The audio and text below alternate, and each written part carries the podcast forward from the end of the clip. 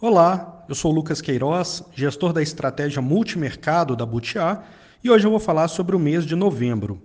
No período, o Butiá Excelência FICFIN obteve um retorno de mais 0,34, enquanto o Butiá Excelência Previdência apresentou um retorno de 0,63%. O resultado foi impactado principalmente por ganhos nos livros de renda fixa, onde a gente tem posição aplicada na parte curta da curva nominal, na parte intermediária da curva real e estamos vendidos também em inflação implícita na parte longa da curva. Os resultados foram afetados negativamente pela nossa posição comprada em bolsa local e, em menor escala, na parte comprada em renda variável internacional, além de uma posição tomada na taxa longa da curva americana. Do lado externo, observamos um fluxo de notícias mais positivos vindos da China.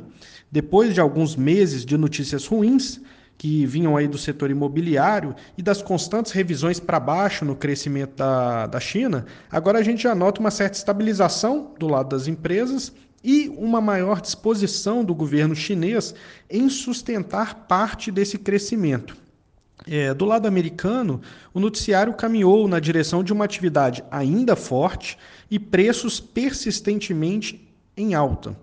Nesse cenário, tem havido uma mudança de postura do Fed e já vem sendo precificado no mercado uma antecipação do ciclo de alta dos juros para o ano que vem ainda não temos impacto muito forte no mercado acionário por lá, pois, embora devemos observar esse aumento na taxa de juros, não acreditamos, e nem o mercado, que vá para um nível muito alto. Então, a gente deve ter ou dois aumentos de 0,25, um aumento de meio, é, um, um orçamento ali de alta de juros ainda bastante tímida. Se isso não afeta as ações de forma tão, tão forte, tem gerado, por outro lado, um movimento positivo para o dólar americano, que acabou se valorizando aí contra quase todas as moedas no período. Quando a gente vem para o Brasil, no mês a gente teve surpresa para cima com a inflação, novamente, e com dados de atividade para baixo. Ou seja, atividade já mostra fraqueza nesse último trimestre e deve entrar em 2022 com dificuldades o BC, embora olhe para a atividade, segue pressionado pelos dados de preço e, na nossa visão, ele deve seguir então com o ciclo de altas até março, finalizando em 11,75.